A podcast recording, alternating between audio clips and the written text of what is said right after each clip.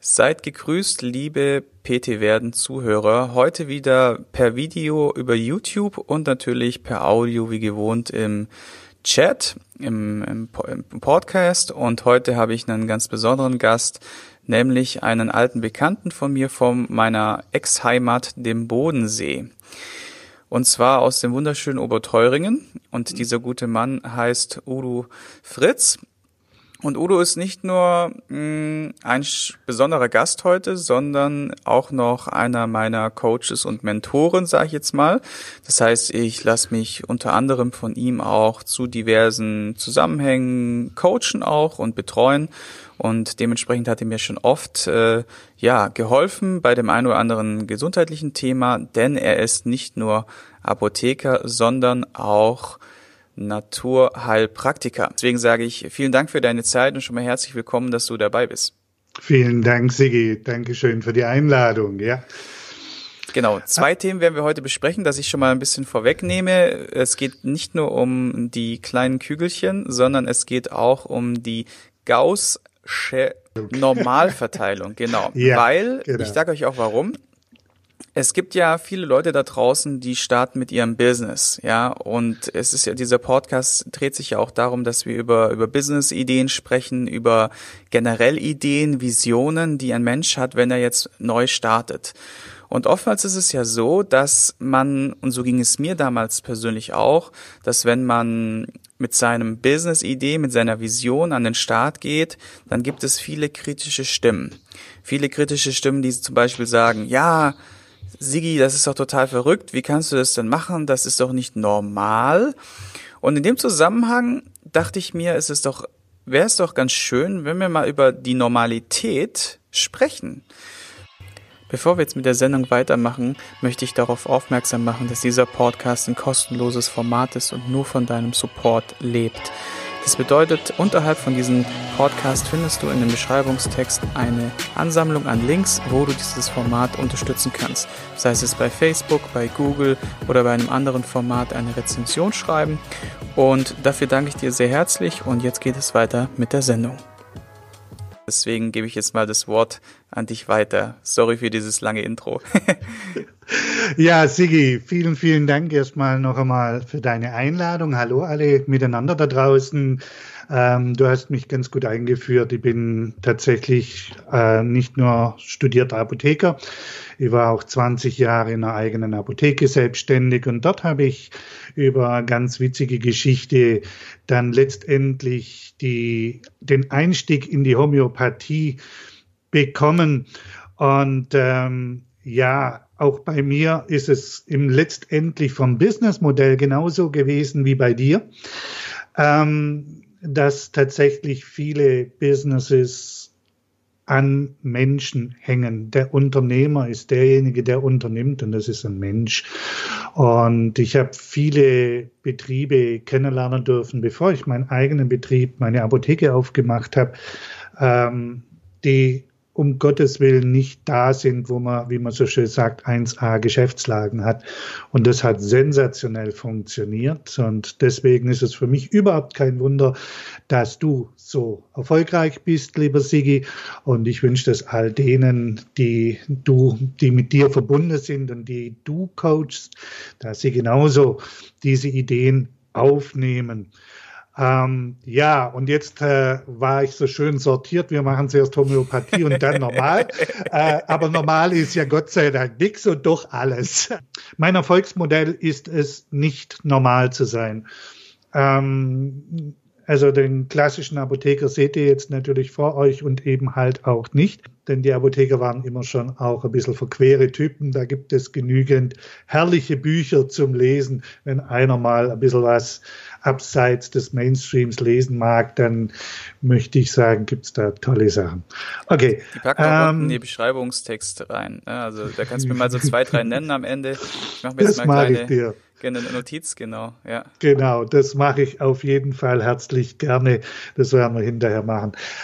Ähm, ja, insofern, ähm, Homöopathie ist ja auch nicht normal. Oh. Ja, und ich möchte es vielleicht, ich versuche das hier so ein bisschen sogar live zu erklären, dass wir diese Grafik, die ich dir mitgegeben habe, dass wir die auch live miteinander erarbeiten, weil ich denke, das ist für deine Klientel dann nachher super spannend und super interessant, den Gedankengang auch grafisch dann nachzuvollziehen. Ich habe hier auf jeden Fall schon mal etwas vorgestellt Ah, so funktioniert's, jawohl. Ein Natürlich. weißes Blatt. also wir werden hier voll digital analog arbeiten, weil normal ist für die anderen. Okay. Ähm, ja, ich komme aus der Naturwissenschaft und ich bezeichne mich nach wie vor als Naturwissenschaftler. Und ein wichtiger Kritikpunkt der, oder ein wichtiges, die Naturwissenschaft sollte eigentlich so betrieben werden, wie der Name ist, nämlich die Natur schafft das Wissen. Es bedeutet exzellente Beobachtung, genaue, exakte Beobachtung ist der Anfang.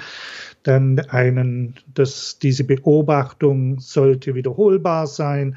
Man sollte dann unter gegebenen Umständen diese ganze Geschichte in einem, sagen wir mal, Labormaßstab wiederholen können.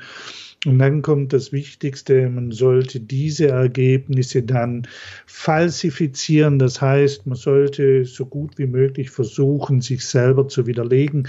Dann hätten wir eigentlich eine gute wissenschaftliche Herangehensweise.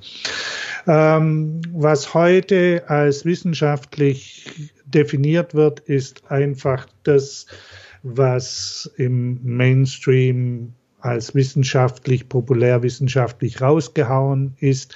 Und man könnte so zusammenfassen, äh, wir können es erklären. In der klassischen Wissenschaft ist der Erklärsatz, warum etwas funktioniert, das allerletzte. Also das Letzte, was in einem wissenschaftlichen Prozess wichtig ist, ist herauszufinden, warum funktioniert es so. Das wird in der Regel in der Zwischenzeit bewusst vergessen. Und deswegen gibt es auch sehr, sehr viele Geschichten dazu. Also man vielleicht auch einfach nur, um klarzustellen, diese Form der Wissenschaft ist eine westliche Wissenschaft, die ihre, ihre Schwierigkeiten eigentlich im Ausgehen oder Mitte des 17. Jahrhunderts, ungefähr 1600 Paar zerquetschte, hatte in einem Schisma zwischen der klassischen Renaissance-Wissenschaft und der damals alles bestimmenden Kirche. Und ähm, die Wissenschaftler waren kurz davor, alle auf dem Scheiterhaufen zu landen beziehungsweise am Galgen zu hängen. Und man einigte sich in der Wissenschaft des Westens darauf, dass alles, was greifbar ist, bleibt wissenschaftlich und alles, was nicht greifbar ist, gehört der Kirche. Und ähm, diese, dieses Schisma, diese Trennung finde ich aber in anderen Kulturen nicht, also zum Beispiel nicht in Asien. Ähm, da habe ich sehr, sehr schöne Geschichten dazu. Ich mache es an dieser Stelle kurz.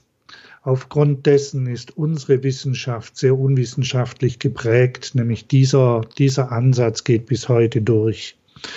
Und der hinkt an ganz, ganz vielen Stellen.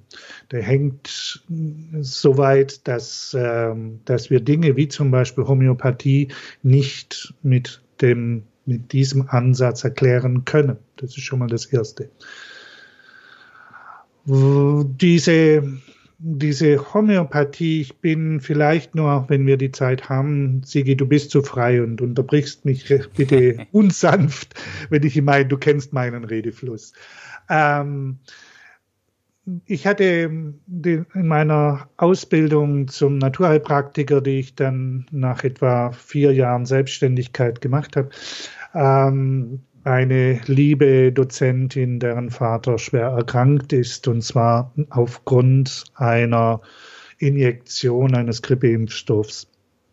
Und ähm, die Bitte von ihr war, kannst du mir nicht in der Apotheke so ein homöopathisches Mittel daraus herstellen? Jetzt ist mir das natürlich als Homöopath und als vor allem als Apotheker, damals war ich noch nicht wirklich Homöopath, ähm, selbstverständlich weiß ich, wie sowas funktioniert.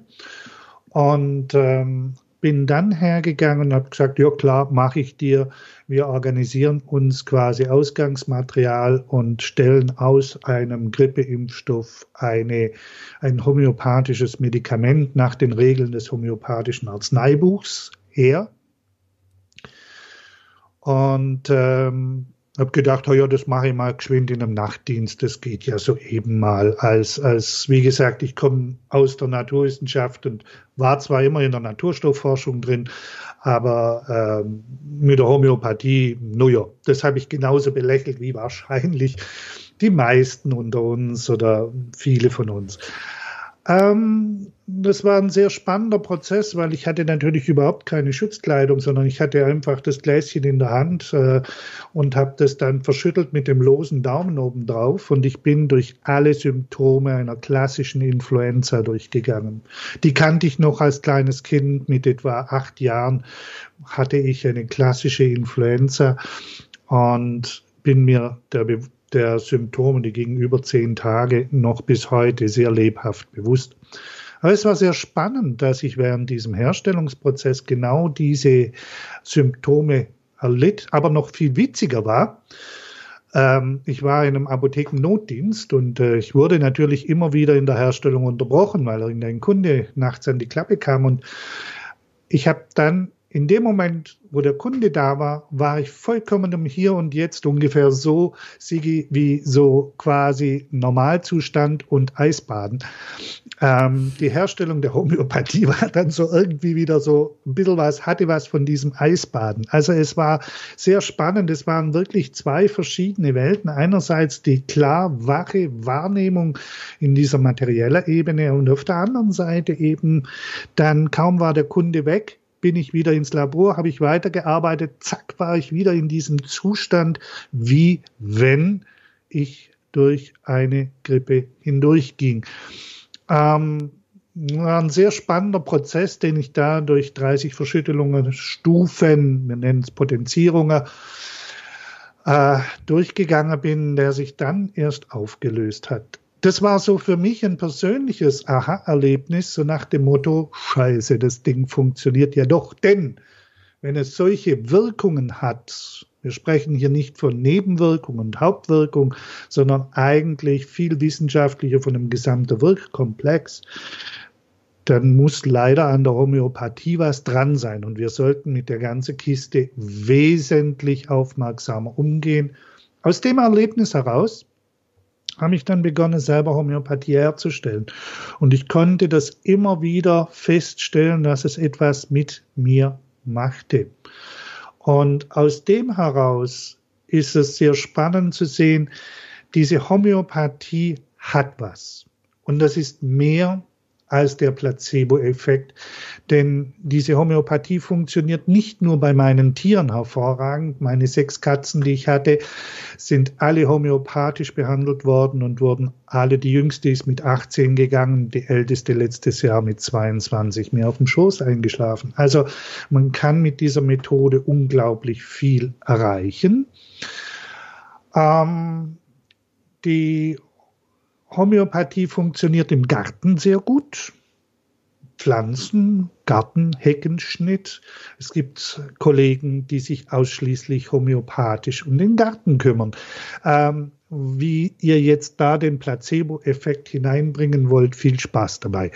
Und wissenschaftlich kriegt er das jetzt nicht mehr erklärt oder eben nur wissenschaftlich erklärt. Aber dann hätten wir in der Homöopathie eine Wissenschaft drin. Also jetzt sind wir an dem wunderbaren Paradoxon, an dem ich euch immer ganz gern habe. Das heißt, überlegt selbst. Ähm, was aus der Wissenschaftlichkeit, und Sigi, du kennst mich, ähm, und ich hoffe, ihr lernt mich irgendwann auch mal kennen, äh, was mir immer wieder wichtig ist, die Kritik die, die, das kritische Herangehen an die Wirkung der Homöopathie. Das gilt aber auch für alle anderen Methoden. Ich mache ja nicht nur Homöopathie, sondern ich mache ja auch andere interessante Geschichten bis hin zu äh, Bioresonanz und klassischem Schamanismus. Immer wenn wir solche Dinge betreiben, müssen wir natürlich den Kopf bei der Sache halten und müssen wir und sollten wir, und das ist mein Aufruf an alle, immer skeptisch und kritisch sein, aber vielleicht auch offen für den Erfolg. Ähm, um vielleicht nur ein ganz kurzer Satz und dann habe ich vielleicht mein Kapitel Homöopathie schon durch. Ein guter Lehrer für mir erklärte die Homöopathie so mit ihrer Wissenschaftlichkeit, weil diese Kritik ist so alt wie die Homöopathie selber. Und die Homöopathie ist uralt. Die ist nicht erst seit Samuel Hahnemann aktiv, sondern die älteste ist tatsächlich nachgewiesene Geschichte, steht in Berlin in dem, im Museum und zwar auf einem dieser großen Altäre aus dem alten Griechenland äh, in der Museumsinsel und da kann man eine schöne homöopathische Geschichte aus dem antiken Griechenland sehen. Ähm, dieser Professor sagte zu mir, mit der Homöopathie und der Wissenschaftlichkeit ist es ungefähr so, die Homöopathie ist eigentlich Information. Und Informationen zum damaligen Zeitpunkt hatten wir nicht aus dem Internet raus, sondern wir hatten sie in Büchern. Und wenn du ein Buch nach den chemischen Methoden analysierst, dann hast du letztendlich viel Papier, viel Zellulose, ein bisschen Kleber und ganz geringe Spuren von Druckerschwärze. Und äh, egal, was du analysierst, es kommt immer das Gleiche raus. Die Lösung der wissenschaftlichen Chemie müsste also lauten, Lesen und Buch, Bücher sind vollkommen überflüssig, weil alle sind gleich. Wir alle wissen, dass es nicht so ist, sondern dass der Gehalt an Buchstaben es ausmacht. In der Homöopathie muss ich das genauso sehen. Das Globuli selber ist nur ein Arzneiträger, wie eine Tablette auch nur ein Arzneiträger ist. Die eigentliche Medizin ist Information. Wie kommt die Information ins Globuli und vom Globuli in den Körper? Ganz einfach über Wasser. Wasser ist eben nicht nur einfach eine Flüssigkeit, sondern Wasser ist ein sehr komplexes System, das sich informieren kann.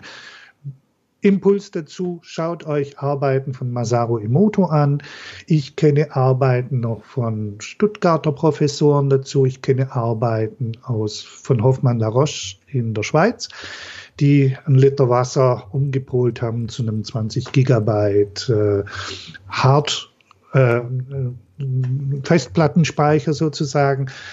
Ähm, das heißt, wir können, und unser Körper besteht nun mal aus 70 bis 85 Prozent Wasser, wir können also tatsächlich unseren Körper informieren und viele Dinge, die auch Sigi ganz klar immer wieder zum Ausdruck bringt und danke Sigi, ist gut, dass du es machst und wie du es machst, ist, es kommt halt doch drauf an, was wir zum Beispiel zu uns nehmen, wie das Ganze ist.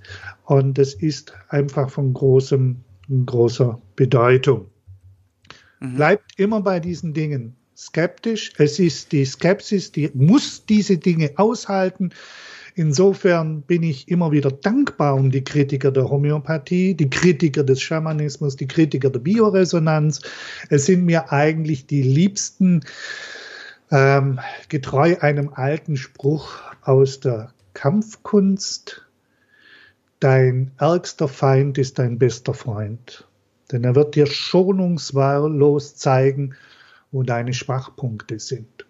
Und so habe ich Wissenschaftlichkeit immer wieder verstanden, habe die Kritiker immer wieder verstanden, ähm, allerdings müssen sich die Kritiker schon sehr warm anziehen, weil ich bin in der Zwischenzeit doch auch recht gut gerüstet und kann durchaus sehr klar und eindrücklich darlegen, wo ihre häufigen Fehler sind. Oder um es jetzt wieder abzuschließen, die Wissenschaftlichkeit der Homöopathie ist eigentlich ähm, das ist das eigentlich Wissenschaftliche, was uns so als Schlagwort verkauft wird. Meine Lieben, seid bitte vorsichtig mit diesen Schlagwörtern. Deswegen heißen sie auch Schlagwort, weil es Worte sind, die zuschlagen und damit alles niedermachen. Ähm, die sogenannte Wissenschaftlichkeit, da darf man schon mal die Wissenschaftlichkeit an sich hinterfragen. Jo, äh, Sigi, soweit erstmal mein Statement zur Homöopathie in kurzer Rede. Ja exzellent gemacht, exzellent ausgeübt. funktioniert sie sehr tiefgreifend, aber es sind Werkzeuge. Und wenn du einen Hammer brauchst und hast nur einen Schraubenzieher, dann musst du dich nicht wundern, wenn Homöopathie nicht funktioniert. Ähm, dann ist es besser, du erschießt jemand mit Globuli, als äh, dass du sie einsetzt. Ja, okay. Ja. Okay, ich werde mal so ein paar Fragen stellen beziehungsweise Gerne. Anmerkungen bringen. Eine Anmerkung zu dem Thema ist, ich lese ja gerade das Buch Neustart im Kopf. Ich weiß nicht, ob du das kennst. Mhm. Ähm, das, da geht es um die Neuroplastizität des Gehirns.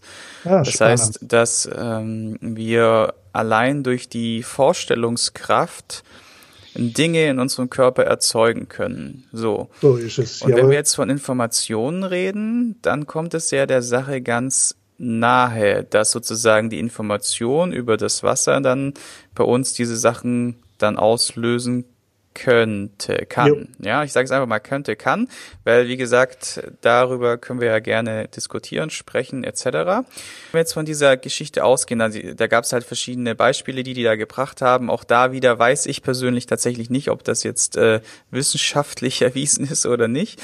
Mit also diese Beispiele, die die gebracht haben, weil zu jeder Studie gibt es ja irgendwie eine gefühlt eine Gegenstudie und am Ende muss man da ganz genau lesen und ich glaube, da muss sich dann auch jeder selber sein eigenes Bild machen. So mm, von der Basis her mit der mit den Informationen ist es für mich jetzt deutlich greifbarer geworden, was in Anführungszeichen die Naturheilkunde über diese weißen Kügelchen bewirken kann.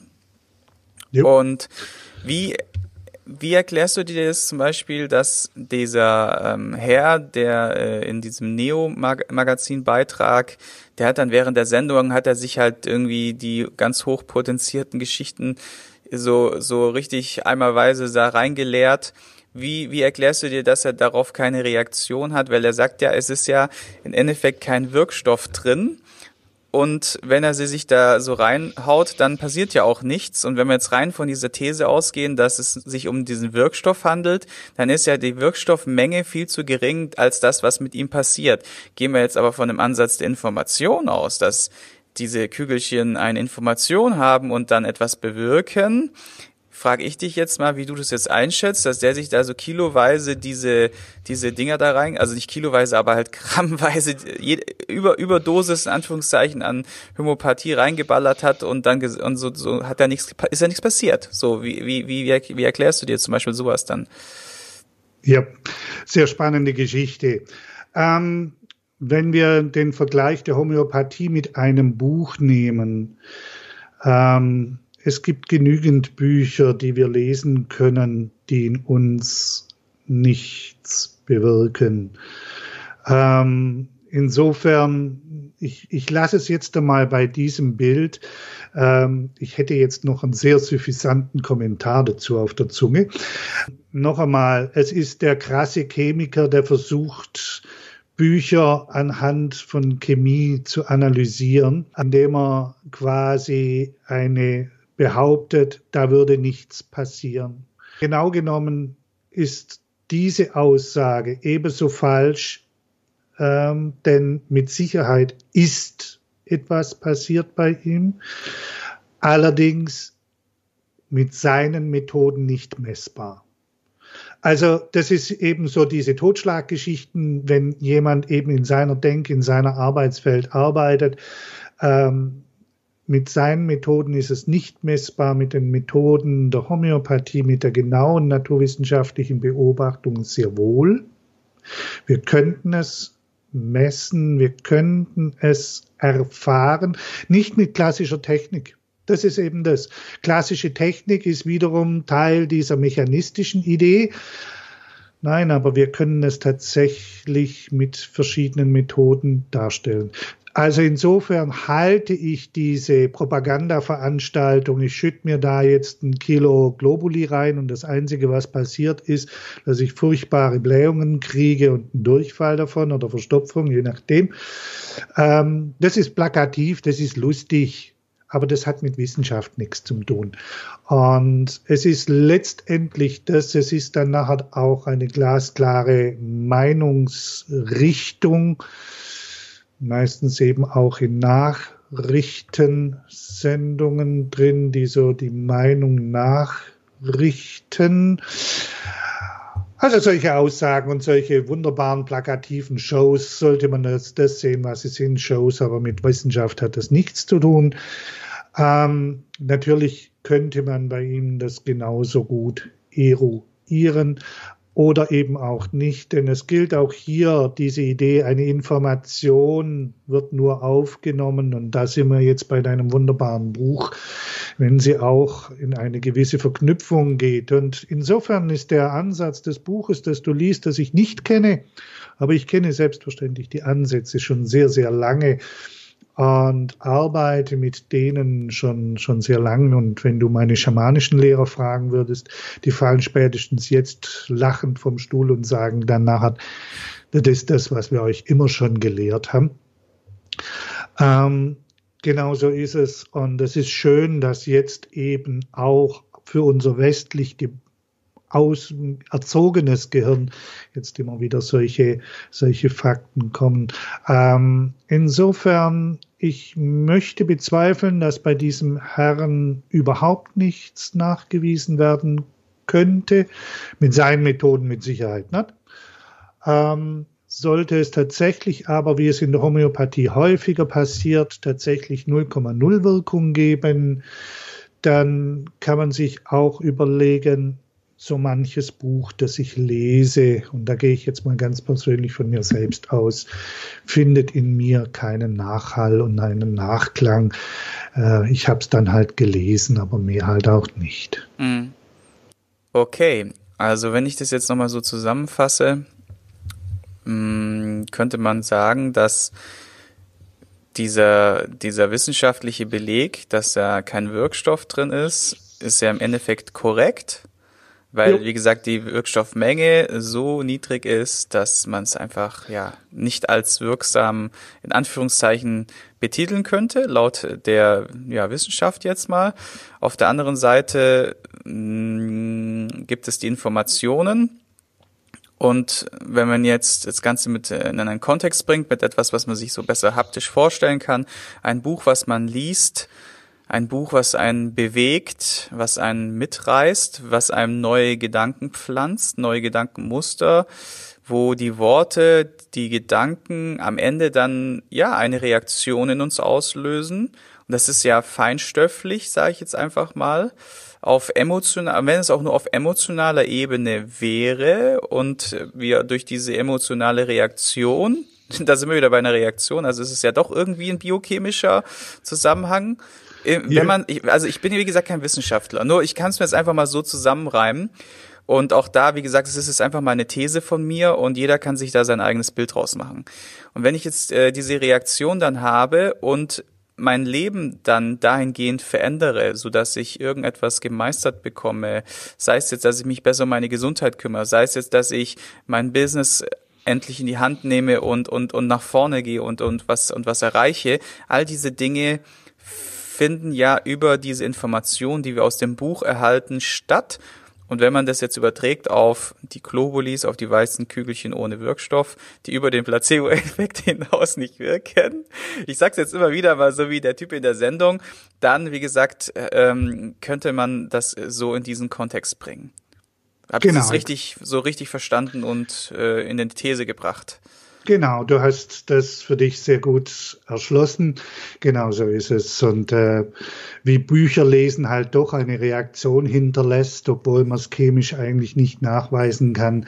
So vergleichbar kann man das unter anderem aber auch mit der Homöopathie machen. Aber das bringt einen natürlich dann gleich zu dem nächsten Schluss wenn dem so ist, was können wir denn dann noch alles? Also das kommt dann eben dann der nächste Schritt, kann man mit reinen Schwingungen, kann man mit reinen Informationen bewirken. Ja, das können wir. Ich denke, das geht jetzt über das Thema hinaus, aber es ist einfach ein Impuls für euch da draußen, das vielleicht anzuschauen. Ähm, wir sind unglaublich vielen Informationen ausgesetzt. Das, was wir zu uns nehmen, ist unglaublich vielen Informationen ausgesetzt. So was wir trinken zum Beispiel. Und ähm, ja, das prägt uns, das löst Reaktionen in uns aus. Das ist vollkommen richtig und bietet einen sehr schönen Spannungsbogen zu dem Buch, das du gerade liest. Ja. Ja. Ja, ich bin jetzt auch mal gespannt, weil ich glaube, dass das Thema so insgesamt noch, noch eine Weile immer kontrovers diskutiert werden wird, wie ganz vieles andere, ja. Und ich bin ja auch schon wirklich dafür, ne, dass man Dinge irgendwie oder Zusammenhänge belegt. Auf der anderen Seite muss man sich einfach im Klaren sein, dass es viele Dinge einfach gibt, die aus der Praxis kommen, die aus der Vergangenheit kommen, von irgendwelchen, sagen wir mal, Leuten überliefert, ja, nach, nach Jahrzehnte äh, Erfahrungen mit diesem Thema, die ihre Wirksamkeit haben und trotzdem nicht wissenschaftlich in Anführungszeichen oder durch eine Studie aktuell belegt wurden, ja. Und das ist, da muss man einfach diesen Raum für dieses, für diese Offenheit, für diesen, für diesen, weißt du, für diesen Bereich, der noch nicht komplett erforscht wurde, den muss man einfach offen lassen. Heißt ja nicht, dass man jetzt gutgläubig, wie du das ja auch kritisch geäußert hast, jeder jeder, jeder Behauptung nachgeht und sagt, ah ja, das ist, ist das nächste große Ding oder ich, äh, ich, ich gehe da voll rein, ich glaube da dran. Das ist dann auch so ein bisschen blauäugig, würde ich behaupten, sondern einfach diese Offenheit zu besitzen mit einem kritischen Auge. Das ist das, was wir jetzt einfach mal als Tipp mitgeben können für die Zuschauer und für die Zuhörer. Ne? Auf jeden Fall. Also gerade weil diese Dinge für uns alle miteinander oft genug, jeder aus seiner, auf seiner Ebene, nicht greifbar sind. Das ist so das, die, die Schwierigkeit an der Sache. Sollten wir einerseits mit einer dürfen wir und sollten wir kritisch bleiben. Auf der anderen Seite sollten wir uns den Erfolg erlauben. Also nur weil ich nicht verstehe, wie etwas funktioniert, kann es trotzdem funktionieren. Geht mir übrigens jeden Tag so mit meinem Auto. Ich verstehe auch nicht, wie es funktioniert, aber es fährt trotzdem. Also gesunde Kritik ist gut und das mit der gesunden Skepsis anzugehen, ist, dient der Sache.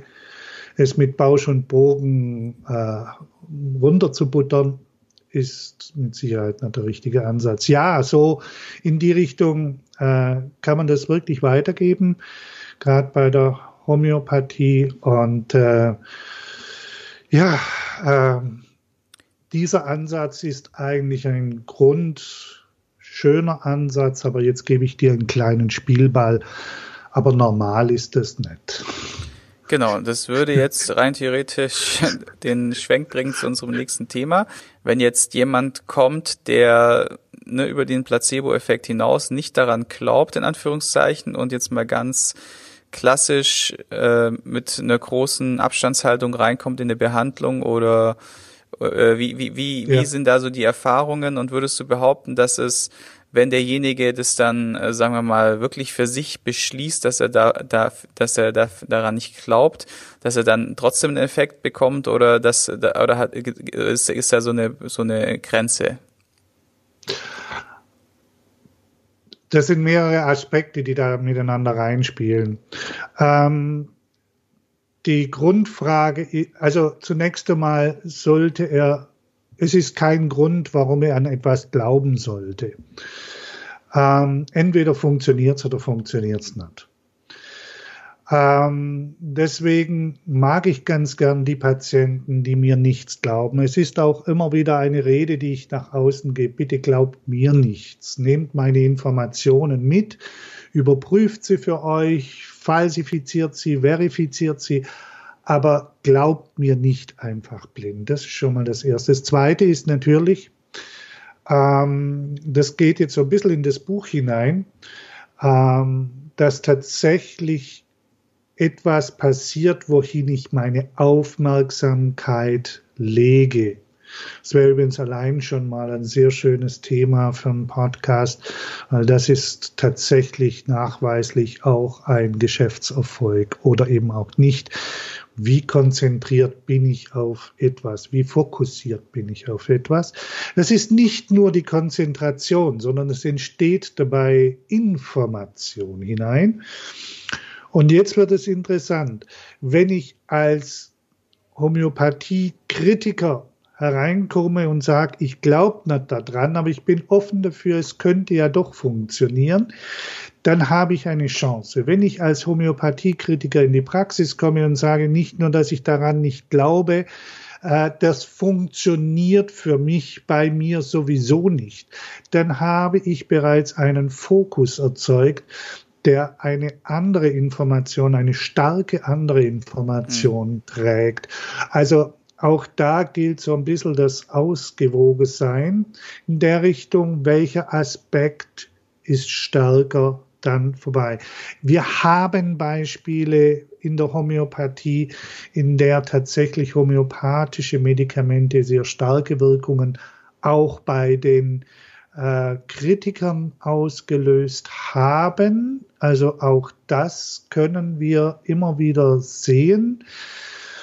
Nur natürlich ist es, aber ich möchte da vielleicht ein Beispiel aus der Schulmedizin sagen. Als man die Beta-Blocker, die, äh, die eigentlich die, den Stresslevel aus dem Körper auf die Endorgane runtersenken, indem sie den Beta Rezeptor an den verschiedenen Organen, von denen es in der Zwischenzeit eine ganze Spanne gibt, wie wir wissen, ähm, einführte, war ihre Wirksamkeit, das war in den 50er Jahren, das Bisoprolol und das Propranolol, war in den 50er Jahren hatten wir eine Erfolgsrate dieser, Wirks dieser Substanzen von etwa 85 Prozent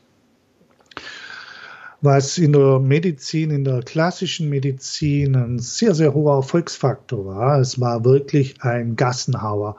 Heutzutage liegen die äh, Erfolgsraten dieser gleichen Substanzen, die immer noch gleich synthetisiert werden, die gleich hergestellt werden, die immer noch großen Mengen eingesetzt werden, lediglich bei 55 bis 58 Prozent Erfolg.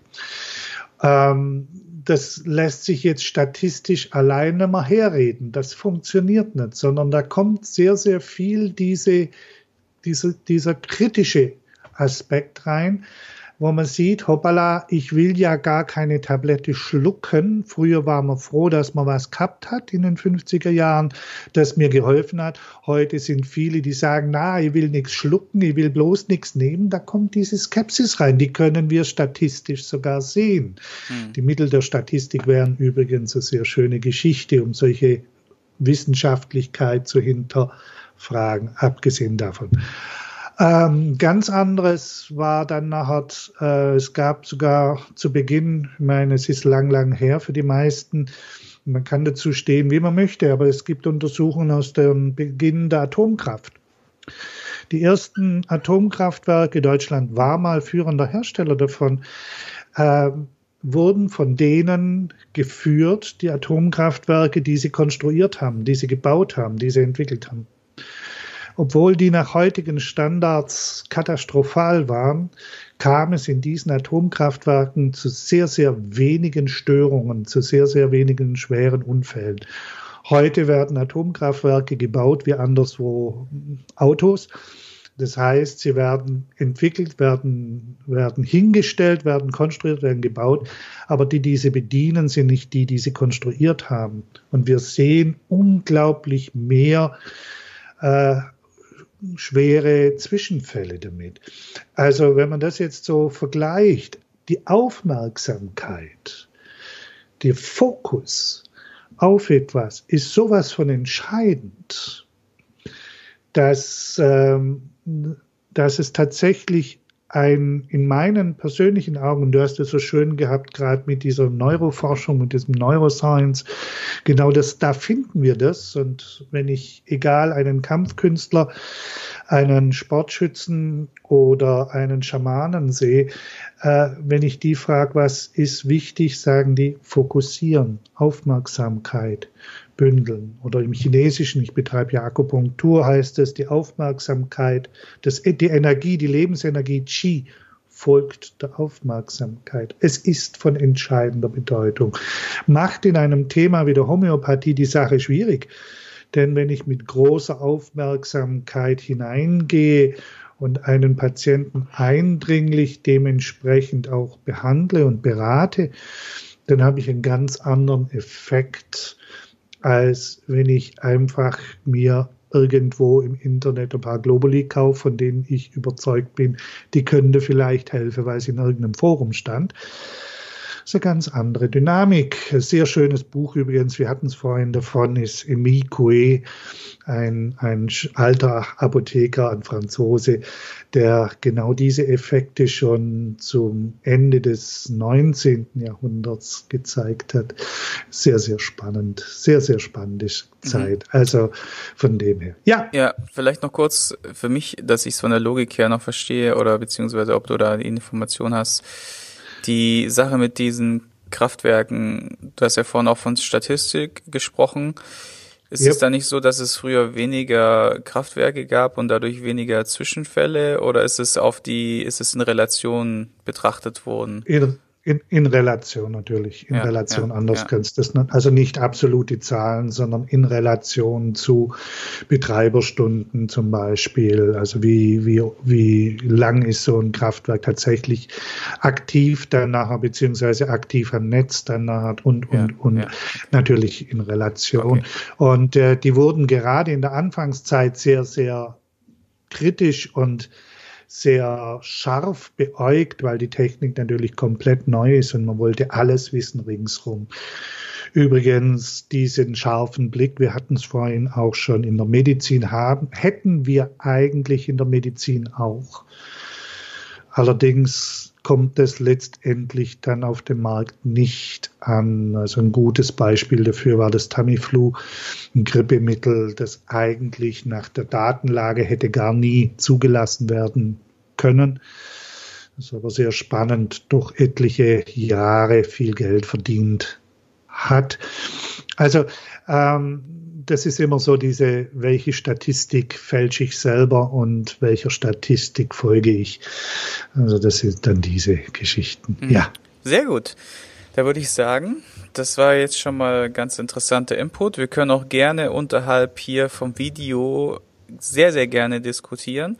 Allerdings würde ich sagen, lasst uns das bitte fair machen. Ja, also fair und auch vom Wortlaut her angenehm, weil ich finde, ähm, man sollte jede Meinung zumindest mal respektieren und auch das Miteinander, die Diskussion sollte dann auch, ähm, ja, auf jeden Fall gediegen sein, geschmeidig sein, freundlich sein und äh, darf auch kritisch sein, allerdings halt, wie gesagt, äh, mit Respekt. Und dann bin ich mal gespannt, was da unten alles zusammenkommt an Kommentaren.